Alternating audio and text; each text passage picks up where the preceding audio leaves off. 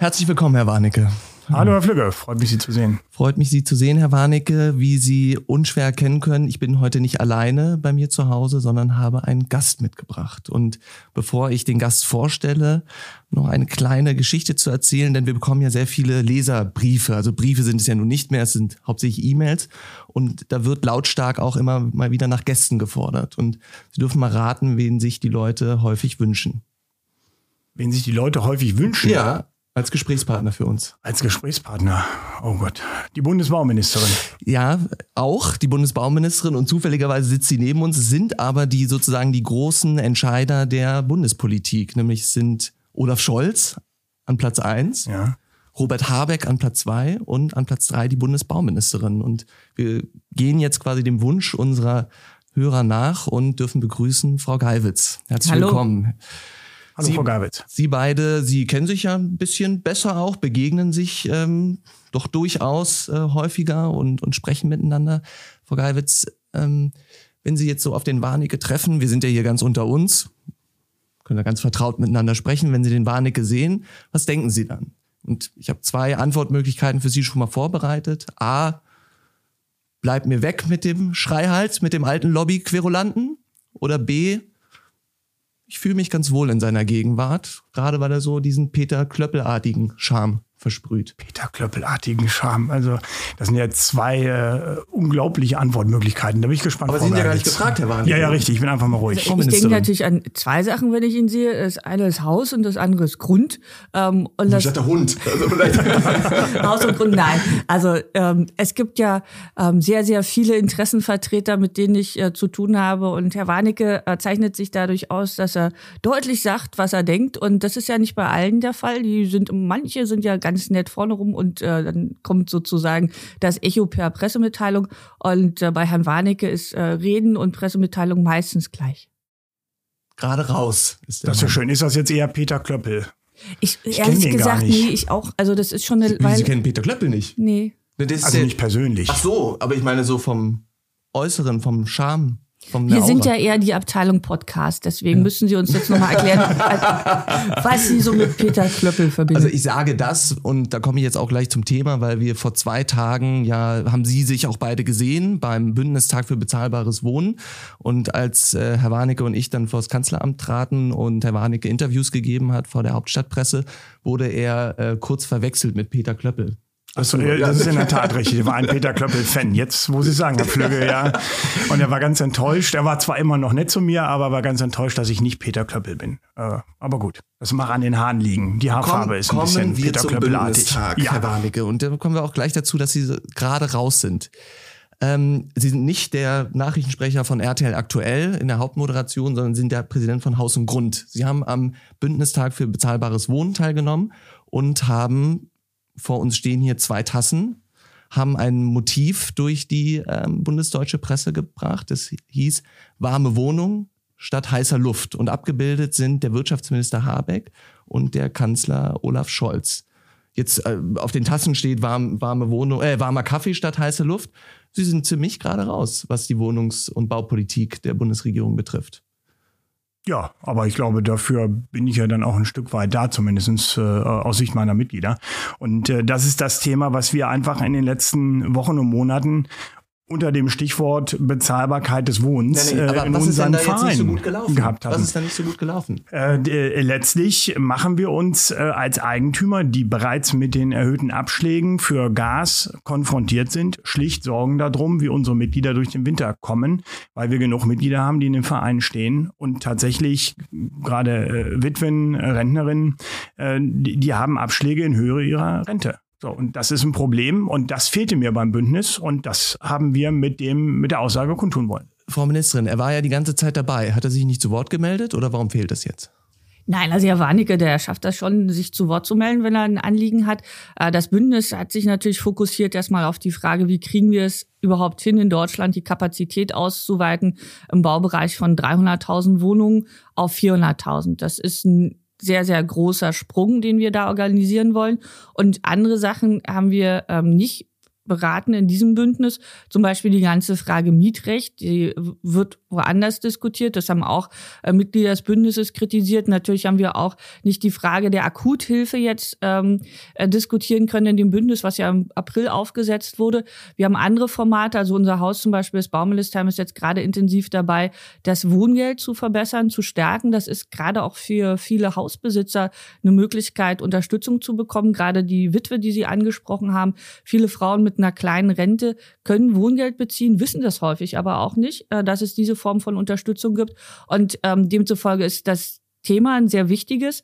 Ähm, aber interessant ist natürlich auch, wie sich manche Werte so ein bisschen umkehren. Ich habe vorhin auf die Tasse geguckt und dachte, na, heiße Luft ist eigentlich heutzutage auch etwas sehr, sehr äh, Wichtiges, weil die Frage, wie wir warm durch den Winter kommen, uns alle natürlich in den letzten Monaten extrem umgetrieben hat.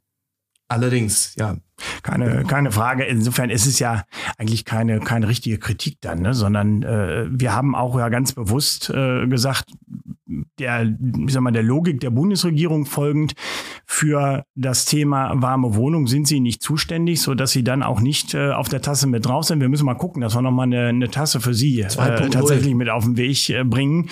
Das wäre auch nochmal eine Lösung. Aber in der Tat, äh, nur es ist ja, das zeigt ja immer dieses Ressortdenken. Und ich weiß nicht, ob das wirklich äh, uns in dieser Situation voranbringt. Ja, das Mietrecht ist nicht Teil des Bündnisses. Der äh, Deutsche Mieterbund hat das immer massiv eingefordert. Ich war Ihnen an der Stelle sehr dankbar, dass Sie das äh, ganz locker haben abperlen lassen, diese stetige Forderung. Da war das dann mal ein Vorteil.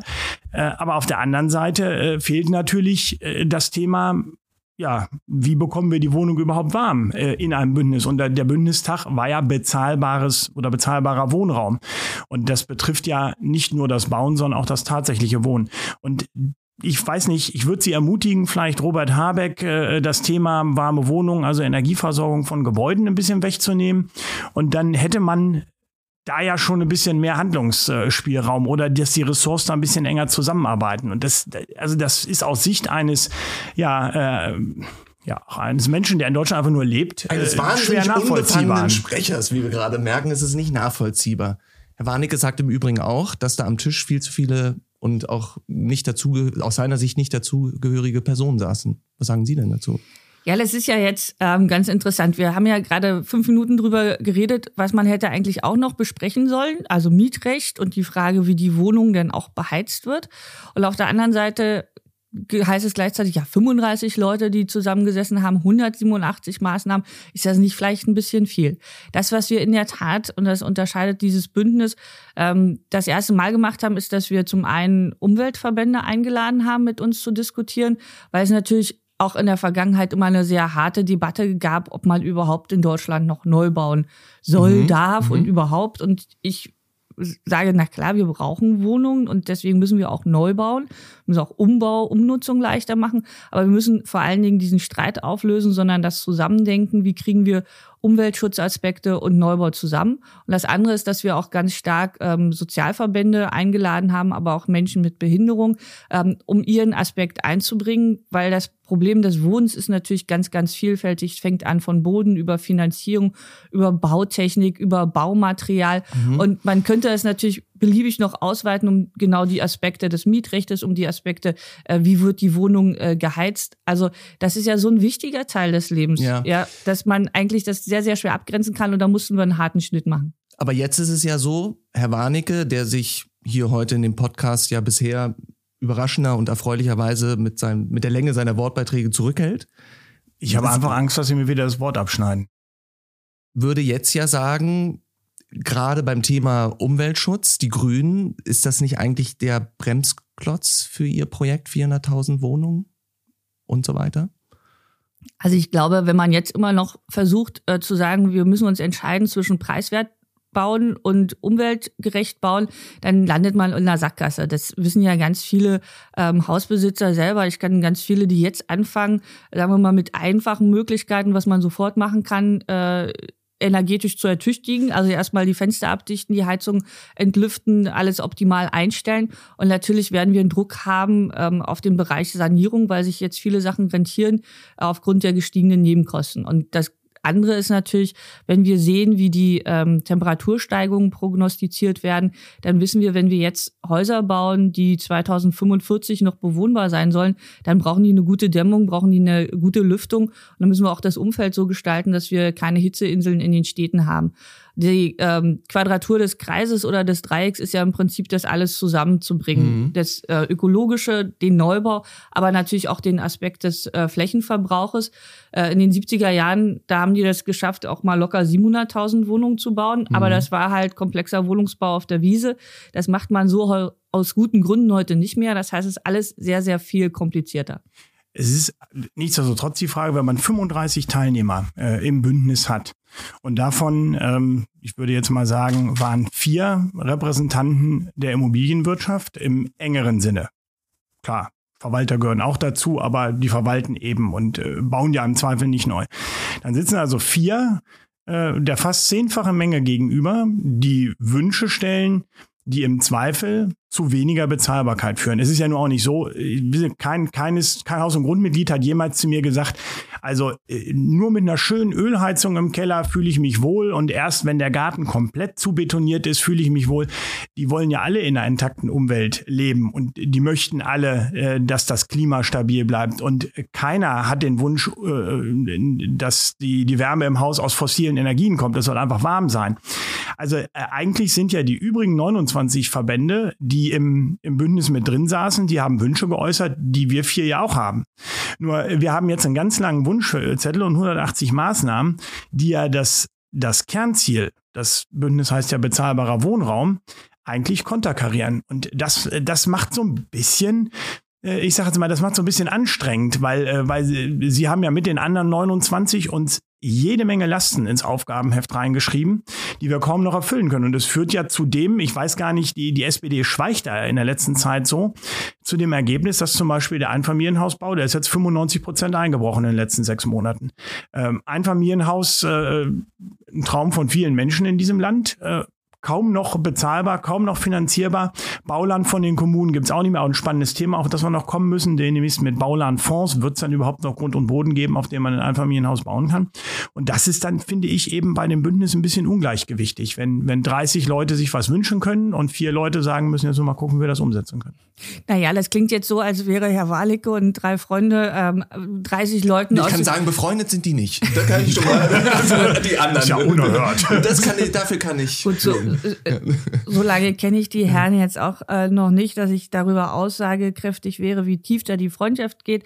Ähm, jedenfalls war es nicht so, dass wir vier Vertreter der Immobilienwirtschaft hatten und 30 Vertreter äh, von Umwelt- und Sozialverbänden, sondern da waren natürlich auch Vertreter der Bauindustrie dabei, die ihre Sicht auf die Dinge eingebracht haben, die tatsächlich ja dann die Wohnungen mhm. auch bauen. Es waren die Architekten aus diesem Land dabei, es waren die Ingenieurkammer dabei, es waren zum Beispiel auch Immobilienfinanzierer dabei mit dem äh, Verband der äh, Pfandbriefbanken. Das ist ja ein ganz großer Player bei der ähm, äh, Immobilienfinanzierung. Und es waren zum Beispiel große ähm, Besitzer von Land, also die katholische Kirche, die evangelische Kirche, die natürlich bei der Frage, wo kriegen sie dann auch das Land her eine große Rolle spielen. Also das war jetzt nicht so, dass ähm, wir da sehr, sehr einseitig waren, sondern wir haben versucht, in diesem Bündnis die ganze Komplexität dieses Problems abzubilden. Und es waren natürlich auch Städte und Gemeinde der Landkreistag dabei, weil die haben die kommunale Planungshoheit. Wenn die nicht mitziehen, dann ähm, nützt alles andere mhm. wenig. Jetzt, wenn man so, Herr Warnecke, Sie wollten ansetzen, aber jetzt. Ich soll nicht ansetzen. Nein. Gut. Wenn man in die Herzkammer von Haus und Grund da so mal ein bisschen reinhört, ja, das nehme ich jetzt Herrn Warnecke einfach mal ab, dann ist, entsteht der Eindruck, dass sich die Politik nicht erst äh, seit der Ampelkoalition, sondern dass die Politik vermehrt auf äh, oder vermehrt nach Interessensgruppen richtet, die eher einen kleinen Anteil des Immobilieneigentums hier in Deutschland sozusagen stemmen. Herr Warnecke steht ja für die zwei Drittel der privaten Eigentümer, die ja ich korrigiere Sie gerne mal an der Stelle für die 80 Prozent. Für die 80 Prozent, Private Eigentümer. Für die 80 Prozent der privaten aber zwei Eigentümer. Drittel der Vermieter sind. So. Private Vermieter. Und deswegen denkt sich Herr Warnecke sozusagen, ist seine Anspruchshaltung, dadurch, dass wir mit diesem Fund doch hier reingehen, könnte die Politik doch ein bisschen mehr auch auf uns hören, weil wir eben wissen, wie es überwiegend hier in Deutschland läuft. Ich ergänze das noch ein bisschen. Wenn, wenn die Mehrheit der Menschen in diesem Land sagt, wir wollen in den eigenen vier Wänden leben, sei das nun das Einfamilienhaus, das Reihenhaus, äh, die Eigentumswohnung, dann müsste das doch eigentlich ein politisches Ziel sein, diesen Traum der Menschen irgendwie mit zu erfüllen. Also Eigentumsförderung im klassischen Sinne auf den Weg zu bringen, zumal es ja auch eine Altersvorsorge ist, wenn man in den eigenen vier Wänden wohnen kann. Und äh, äh das Bündnis wird und würde auch immer sehr stark von den Ländern und den Kommunen äh, dominiert. Insofern mal was Positives. Sie haben es ja geschafft, bis zum Ende hin auch die Verbände mit drin zu behalten. Ähm, ihr Vorgänger, äh, Herr Seehofer, äh, hat ja in seinem Bündnisabschluss dann gesagt, ja, jetzt werfen wir alle Verbände raus und hat am letzten Tag entschieden, wir machen das nur Bund, Länder, Kommunen gemeinsam. Und dann ist es immer so ein Wunschkatalog für die Kommunen, die übrigens jetzt, ich weiß, jetzt komme ich ein bisschen ich ab, aber die, die, äh, die das ganze Frage, Elend, nee, ich wollte nur so. ergänzen. Also ich finde ja, einfach, okay. dass die, die Menschen wollen doch in den eigenen vier Wänden leben. Und das muss doch Ziel der Politik sein und nicht das Ziel, dass es ein neues kommunales Wohnen gibt oder ähnliches. Also beides. Wir haben äh, natürlich in Deutschland eine relativ geringe Eigentumsquote im Vergleich zu anderen Ländern. Und ähm, das heißt, wir haben viele, viele Menschen, die darauf angewiesen sind, dass sie preiswerte Wohnungen, Mietwohnungen finden, weil es auch Einkommensklassen gibt, die unter den jetzigen Umständen es sich nicht leisten können, Eigentum zu erwerben. Das ist natürlich ähm, aus auch ich bin ja Sozialdemokratin, meiner Sicht ein Problem, weil wenn wir die letzten Jahre sehen, so waren häufig die Wertsteigerungen im Immobilienbereich höher als zum Beispiel die Steigerung der ähm, Löhne. Das heißt, Menschen, die Immobilien hatten, hatten größeren Wertzuwachs als die anderen.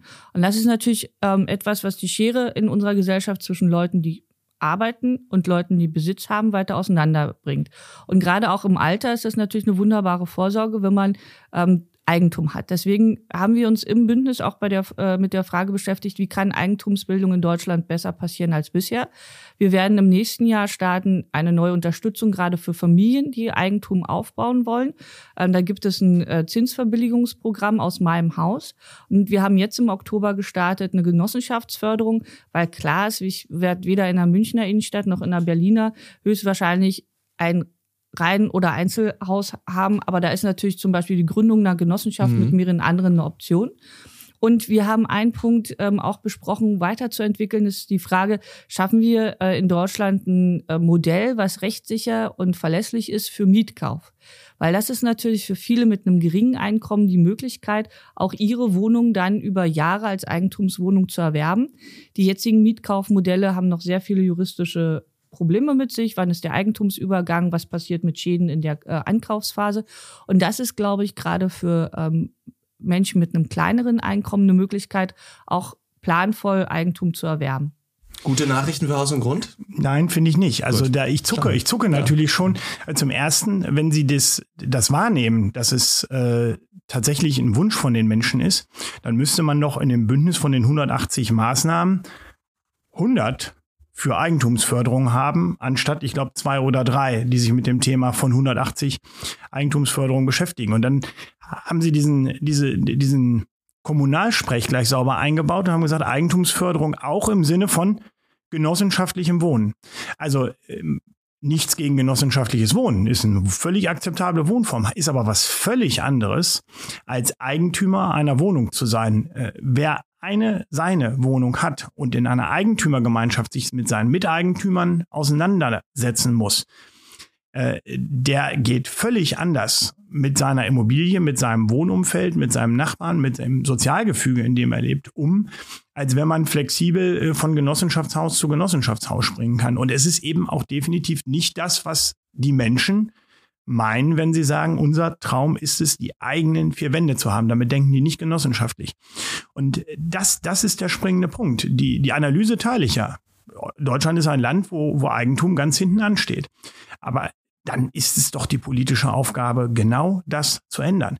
Denn ich habe nicht den Eindruck, dass die Rentenkassen so voll sind, äh, dass die Mieter alle wunderbar in Genossenschafts- und Mietwohnungen in Zukunft leben können. Daher kommt ja auch ein Teil der Problematik, warum die Menschen so belastet sind. Und eine Sache, das muss ich jetzt noch sagen. Ich finde das auch immer ein Teil einer einer Neiddebatte zu sagen, also die, dass die, das ist ja auch ein ganz starker Vergleich. Die Löhne seien in den letzten zehn Jahren nicht so stark gestiegen wie die Immobilienpreise. Also das eine äh, ist ja sozusagen im Bereich des Vermögens, das andere äh, ist im Bereich des Einkommens. Also wenn, dann müsste man die, die Löhne von Mietern mit Eigentümern vergleichen, als erstes. Zweitens könnte man natürlich ähm, Vermögen miteinander vergleichen. Und da sagt Ihnen jeder, der das nachrechnen kann, jeder Professor wird Ihnen das äh, vorrechnen können. Wenn man in den letzten 30 Jahren immer zur Miete gewohnt hätte und das, was der Eigentümer äh, äh mehr bezahlt, um das Haus abzubezahlen, äh, in einfach nur in den DAX, in Standard DAX äh, gesteckt hätte, dann wäre der Mieter reicher als der Eigentümer. Dass es in den letzten paar Jahren einen irrsinnigen Nachholeffekt gab für 20 Jahre äh, Immobilieneigentümer äh, Elend davor, das ist auch richtig, aber man kann jetzt nicht dieses kleine Zeitfenster vergleichen und dann noch neben die Löhne legen. Also das ist nicht gerecht. Das sage ich ganz ehrlich. Das ist kein, kein Vergleich, den, den man so stehen lassen kann. Ja, das mit Statistiken ist natürlich immer tricky. Ähm, man kann sich die eine suchen, die die These äh, bestätigt und die andere, die sie widerlegt. Ähm, das ändert ja nichts an der Frage, welche sind die Hauptprobleme in Deutschland. Und ähm, das Bündnis für bezahlbaren Wohnraum hatte als oberstes Ziel die Ausweitung der Baukapazität von 300 auf 400.000. Und ähm, wir nehmen jetzt zum Beispiel das letzte Jahr. Das letzte Jahr, wo Horst Seehofer, den Sie gerade ja zitiert haben, Bauminister war, da war noch alles gut. Also da hatten wir sehr niedrige Zinsen, da hatten wir eine sehr hohe BEG-Förderung, da hatten wir keine Sanktionen und die Lieferkettenprobleme, die wir jetzt hatten, hatten wir auch nicht. Und obwohl wir eine riesen Nachfrage hatten, ich erinnere, wir haben jetzt 850.000 Wohnungen im Bauüberhang, also es gibt gar kein Nachfrageproblem, hat es die deutsche Bauwirtschaft nicht geschafft, über die 300.000 zu kommen. Jetzt haben wir natürlich noch viel mehr Probleme als vorher, aber das große grundsätzliche Problem ist, dass wir selbst bei bester äh, Konjunkturlage nicht in der Lage sind, die Nachfrage zu bauen. Das heißt, wir müssen erstmal die Kapazität ausweiten. Das ist mein Hauptfokus. Das zweite ist dann natürlich, wie schaffen wir es zum Beispiel, Eigentumsförderung zu machen. Wir haben bei uns ja die ähm, Prämie, ähm, die ähm, durchgezogen wird. Wir haben jetzt noch das Baukindergeld und wir werden ab Anfang nächsten Jahres eine neue Förderung haben für Familien mit geringem Einkommen, die sich ihren Traum vom Haus in welcher Art und Weise erfüllen wollen. Das ist eine gute Möglichkeit und natürlich gehört dazu auch Genossenschaftsgründung ähm, zu ermöglichen. Wir haben sehr viele tradierte alte Genossenschaften, die sich vor allen Dingen um den Bestand kümmern. Dagegen spricht es ja auch, spricht ja auch nichts. Aber es gibt natürlich auch viele Junge, die gemeinsam ein großes, spannendes Projekt entwickeln wollen ähm, vielleicht ein Haus, was so groß ist, dass es nicht für eine Familie, sondern für zehn reicht. Und für die ist zum Beispiel so eine Möglichkeit ganz gut. Und ich habe auch mit Herrn Buschmann darüber gesprochen, was man machen kann, um das Eigentümerleben äh, zu erleichtern. Gerade die Verwalter haben mir gesagt, es war ein Riesenproblem, dass man keine Online- Versammlung machen kann. Da ist jetzt äh, die Gesetzgebung dabei, das zu ermöglichen, weil das natürlich während Corona auch sehr vielen ähm, Eigentümern die Möglichkeit genommen hat, zum Beispiel Fördermittel für Sanierung oder anderes zu beantragen. Also ich würde das jetzt nicht so gegeneinander ähm, ausspielen. Das Haupt, die Hauptbaustelle ist einfach in Deutschland, wie wir es schaffen, die Baukapazität so auszuweiten, dass sie der Nachfrage auch nachkommt. Aber ich glaube, da, äh, ich meine, sind wir auch an einem Punkt, wo ich sagen würde, vor einem Jahr war das die zentrale Frage. Ich glaube, wir werden jetzt erleben, das haben wir, glaube ich, am Mittwoch ja auch gehört, äh, dass tatsächlich die Kapazitäten vorhanden sein werden in den nächsten zwei, drei Monaten, weil die Aufträge beim Handwerk, bei den Bauunternehmen derzeit ausbleiben. Aus den auch von Ihnen genannten Gründen äh, der, der Mehrkosten beim Bau, des Materialmangels. Also insofern, äh, wir müssen, glaube ich, erstmal jetzt gucken, dass wir überhaupt wieder auf eine halbwegs gesunde äh, Zahl an neu gebauten Wohnungen kommen. Äh, da möchte ich aber nochmal den Blick auf die Kommunen und die Genossenschaften. Wir haben richten. Also wir haben, wir haben jetzt die Situation, dass so ein privater Eigentümer, der vielleicht sagt, ich würde gerne neu bauen, ob nun in so einer Bauherrengruppe, auch das würde ich nicht als Genossenschaft sehen, sondern wenn zehn Familien zusammen ein Haus bauen wollen, in dem sie wohnen, ist es eine Bauherrengruppe und hinterher sind die Wohnungseigentümer. Das ist richtig schönes privates Eigentum, wenn ich das mal so sagen darf. Haben Sie doch nicht so viel Angst vor Genossenschaften? Ich habe keine Angst vor Genossenschaften. Ich möchte nur, dass die Menschen ihren Traum erfüllt bekommen. Und äh, das, das ist nicht da. Und die Kommunen werden ja jetzt, wenn so ein Bodenfonds tatsächlich kommt, das muss man sich mal ausmalen. Wir haben ja jetzt schon die, die Situation, dass eine Kommune wenn sie einigermaßen von Deutschen Städtetag gebrieft ist, und das sind die alle, nur dort Bauland ausweisen, wo ihnen das Land selbst gehört. Äh, es gibt ja gar nicht die Möglichkeit, überhaupt an Bauland mehr ranzukommen, das nicht durch so eine ne, so eine ganz, ganz klebrige kommunale Hand gelaufen ist. Wenn jetzt parallel dazu was der, klebt denn da so an der kommunalen Hand? Die kommunale Hand sieht zu, dass sie erstens das nur an Genossenschaften und an ihre kommunalen Unternehmen äh, abgibt, das Land. Das wird ja auch ganz offen propagiert von den Kommunen. Das ist auch im äh, Bündnis genauso gesagt worden. Das heißt, private Eigentümer kommen kaum schon noch an. Da, wo äh, es, ich sag mal, Baudezernenten gibt, die mit Einfamilienhäusern fremdeln, das haben wir auch mal mehr Land auf Land ab, wird dann gar kein Bauland mehr für Einfamilienhäuser ausgewiesen. Also das gibt es dann schon auch nicht mehr. Und äh, dann kommt ja obendrauf noch, dass man, wenn man große, gerade Konversionsflächen hat, dass man dann in den Kommunen nicht mal mehr in der Lage ist, ich saß beim Bündnis neben dem Spitzenvertreter der, des Deutschen Städtetages, äh, nee, Städte- und äh, Gemeindetages. Gemeinde.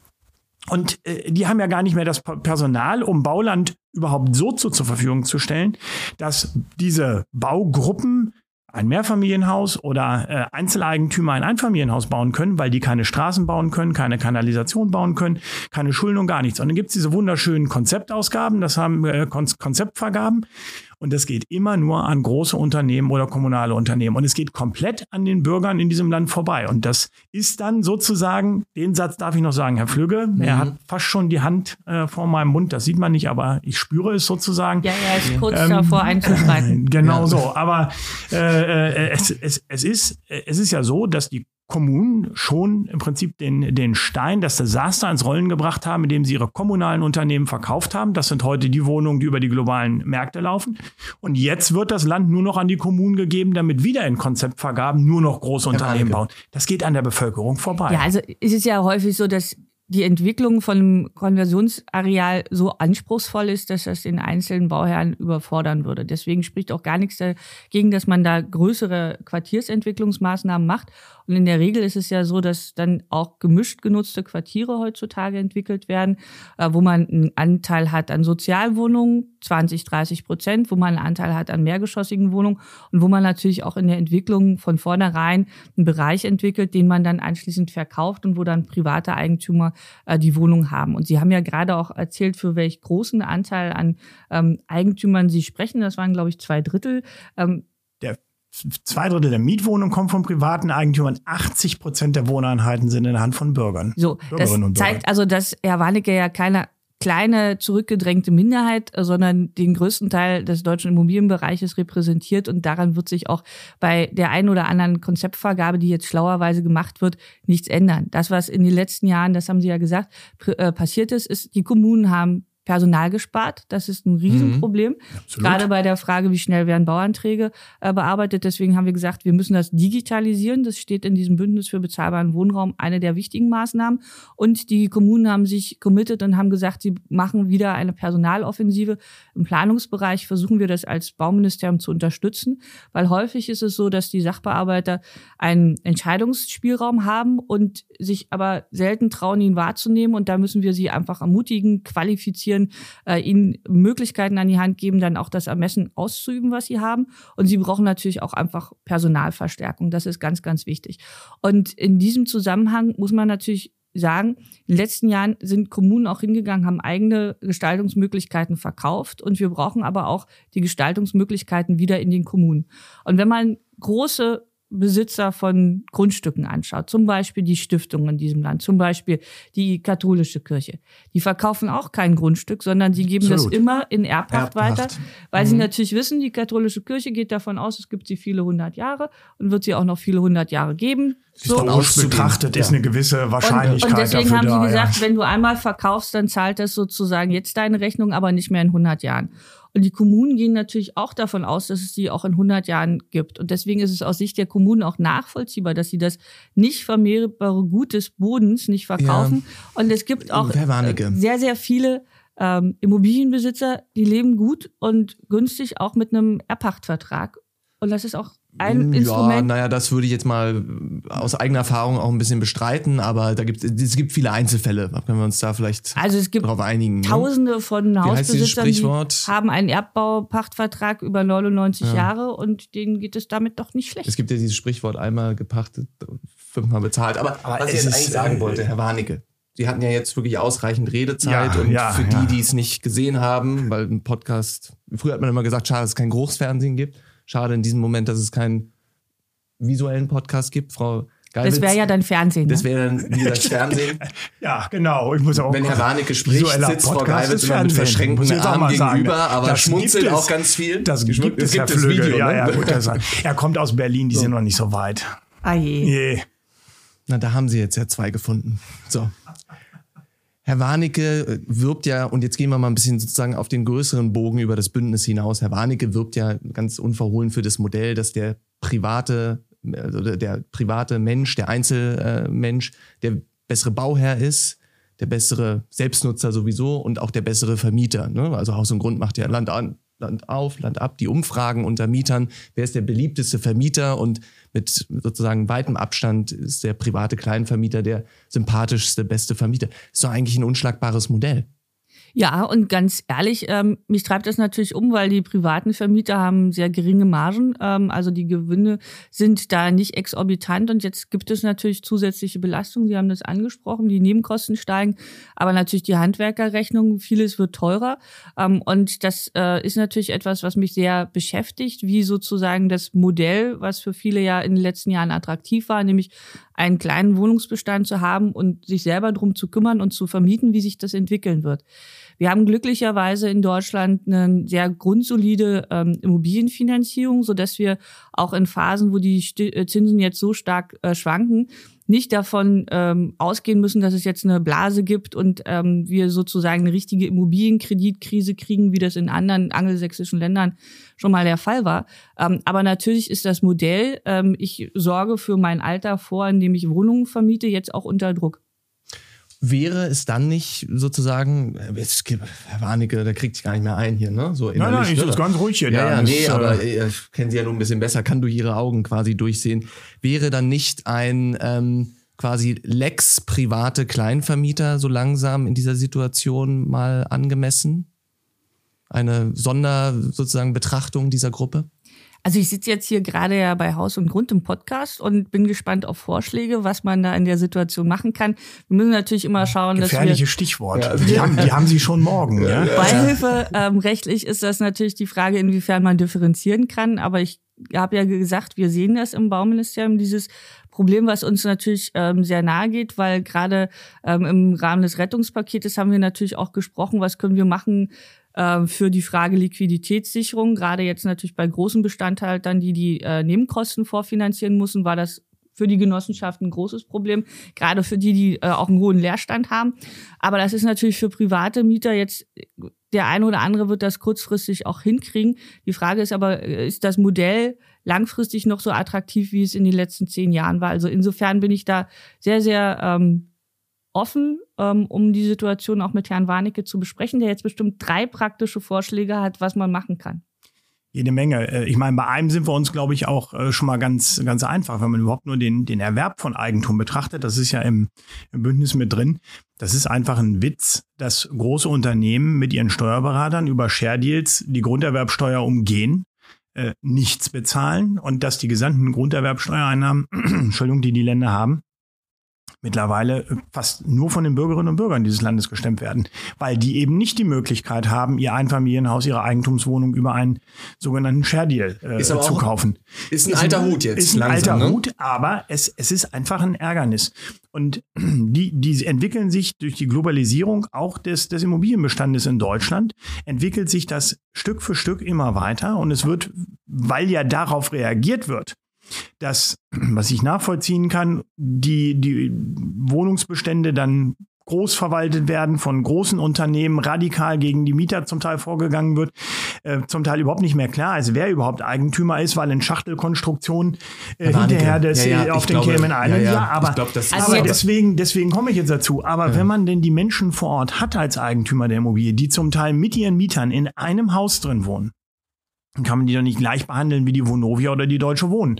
Und jetzt hat Herr Warnecke so schöne SPD-Forderungen aufgegriffen und Sie unterbrechen ihn. Das ist wirklich schade. Nein, das aber ich jetzt allerdings ich auch. Nein, aber Herr Warnecke, darüber ist, ist, ist ja, glaube ich, jeder hier, also in diesem Land mittlerweile bis auf die Betroffenen einig, ne, dass Share Deals quasi eine. Ja, ja so. aber nicht nur die Share Deals, es, es geht ja, ja dann hat, auch weiter über ja, das, Die das Ministerin hat Ihnen ja gerade die Vorlage gegeben, die drei knackigen Forderungen, die sie morgen vielleicht umsetzen wird.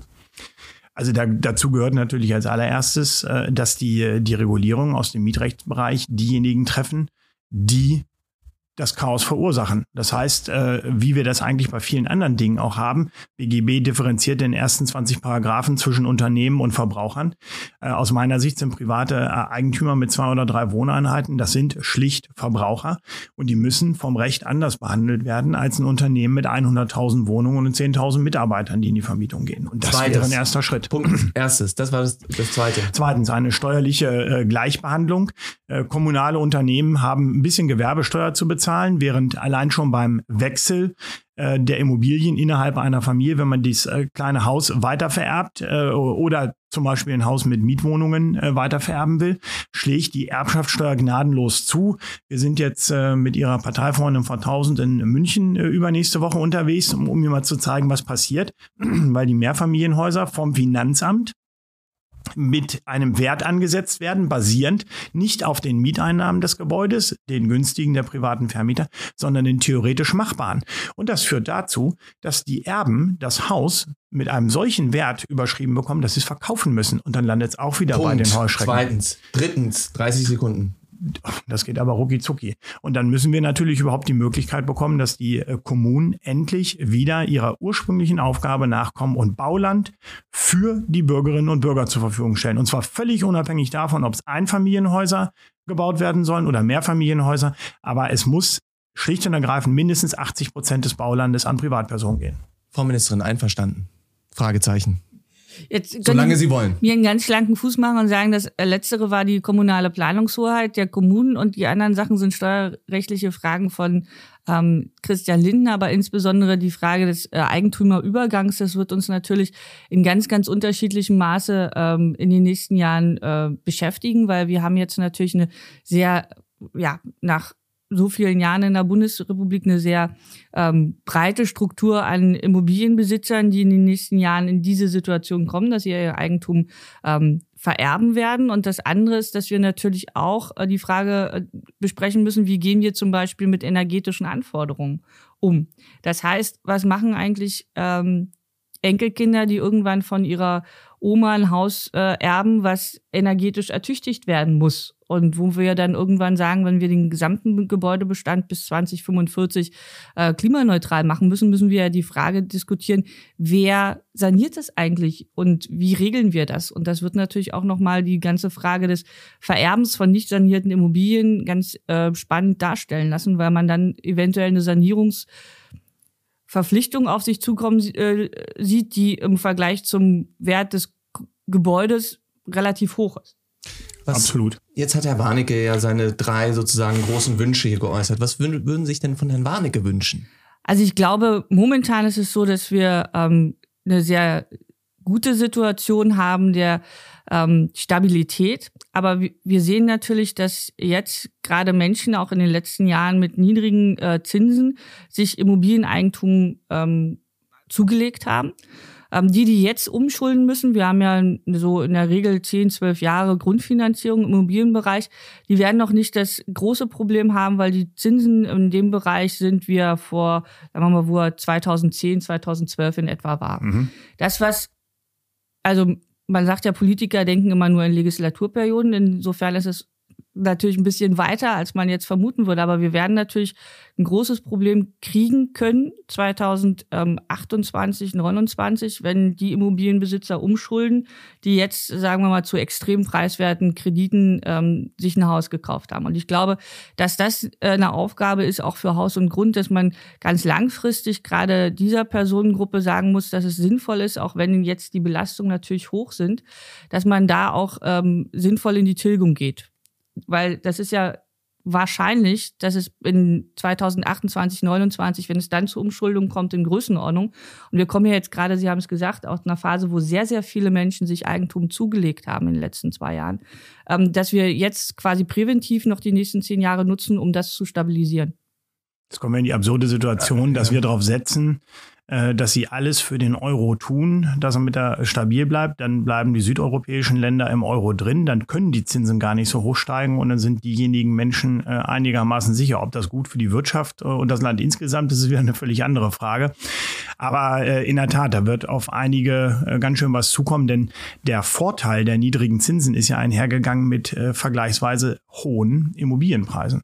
Und äh, da ist äh, bei dem einen oder anderen ganz schön was abzubezahlen. Äh, insofern wird das eine riesen Herausforderung. Aber ich nehme jetzt mal zur Kenntnis, äh, ich interpretiere Ihre Worte von eben so, dass Sie bereit sind, die Wünsche von Haus und Grund gegenüber Herrn Lindner und Herrn Buschmann äh, mit zu unterstützen, weil Sie im Kern das für eine gesunde Verteilung auch des Eigentums in Deutschland halten, wenn jede, jeder Mensch, der hier lebt, jede Bürgerin, jeder Bürger die Chance hat, Eigentum zu haben.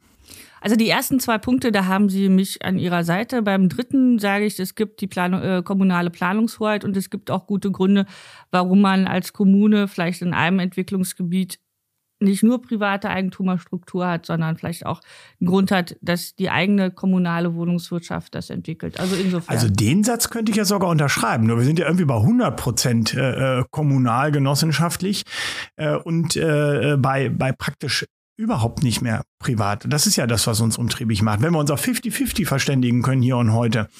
Ähm, äh, und ich finde, das sollte eine Kommune auch mal liefern können. Also man muss sich ja mal vorstellen. Das würde ich jetzt allerdings ehrlich gesagt strittig stellen. Da machen wir nochmal den Statistikaustausch okay, zwischen das, Ihrem Büro und äh, meinem Das Büro. machen wir sehr gerne. Also die Arbeitsebene ist beauftragt hier mit äh, über den Podcast. Ja, das, das schaffen wir schon das kriegen wir, Genau, das kriegen wir schon hin. So ist das nicht, ja. Würde ich auch so wir sehen. Wir sehen uns ja regelmäßig. Gibt es einen WhatsApp-Austausch? Nein, also Bundesminister dürfen nicht bei WhatsApp so. sein, weil ich auch nicht möchte, dass alle meine Handynummer haben. Also. Pro Profilbild sehen oder, oder Herr Warnecke. Ja, wissen Sie, was Herr Flügge so jeden Abend macht? Er scrollt seine WhatsApp-Kontakte durch, guckt sich die wir, Profilbilder an. Kenn vor allem, ihr, ihr, ihr kennt ich vor allen Dingen ganz Sie gut. Sind auch Trema. bei WhatsApp Den Trema machen wir. Ja, Trema, Signal, genau die drei. Ja, wunderbar. Also bei Trema können wir uns gerne austauschen. Aber aus Datenschutzgründen bin ich nicht bei WhatsApp, was mich von sehr vielen Klassenchats meiner äh, Kinder ähm, ausschließt, was natürlich sehr traurig ist. Oh ja, da, also da habe ich großes Mitleid mit Ihnen. Wo wir jetzt schon bei den lebensnahen Dingen sind. Herr Warnecke und ich lassen den Podcast immer mit einem Wein ausklingen. Aus, nicht aus Klingeln, aus Klingen. Und ähm, am heutigen Abend ähm, möchten wir das auch mit Ihnen machen und Sie haben die Wahl. Und ich finde, es sagt immer auch sehr viel über einen Menschen aus. Sie dürfen wählen zwischen den Weinen. Und wir haben im Angebot einen frischen Riesling mit frischer Jahrgang, mit ganz rassiger Säure. Also so. Wir haben einen französischen, weichen Merlot. Das ist so ne, wie die weichen Züge von Herrn Warnecke. und wir haben einen französischen Roséwein. Ganz wie man so schön sagt, guter Trinkfluss. Gekühlt und geht leicht runter. Was wäre denn Ihre Favorit? Also ich weiß nicht, ob es der Warnecke äh, Ihnen erzählt hat. Der Warnecke und ich teilen eine äh, geheime äh, Weingeschichte. Ah, nein, hat er nicht erzählt. Nee, habe ich nicht erzählt. Ist ja, ja eine geheime Geschichte. Gut, ich, wir sind ja unter also uns. Bis jetzt, ja unter uns. Und jedenfalls war ich bei Haus und Grund Mitgliederversammlung in Leipzig und Herr Warnecke bedankte mhm. sich bei mir mit einer Flasche Wein. Und dann habe ich gesagt, das ist echt total problematisch, weil wir Minister haben natürlich so eine Obergrenze an Geschenken, die wir annehmen. Das heißt, wenn mir jemand eine Flasche Wein schenkt, habe ich jetzt zwei Optionen. Ich google den Preis und stelle fest, der Warnecke hat mir eine sehr billige Plörre geschenkt. Oder aber ich stelle fest, es war ähm, ein teurer Tropfen, dann darf ich den aber selber auch nicht trinken, sondern muss ihn archivieren und nummerieren lassen. Habe ich also auch nichts von. Reif, der reift ja im Zweifel. ja, aber das, das ja, geht ja, dann auch in irgendein geheimes Bundesdepot äh, und äh, lagert dann dahin. Also insofern ist das ähm, immer sinnvoll, wenn man einen Bundesminister trifft, ihm gar keinen Wein anzubieten. Ähm, und ansonsten bin ich auch, auch eher... Auch nicht zum Sofortverzehr.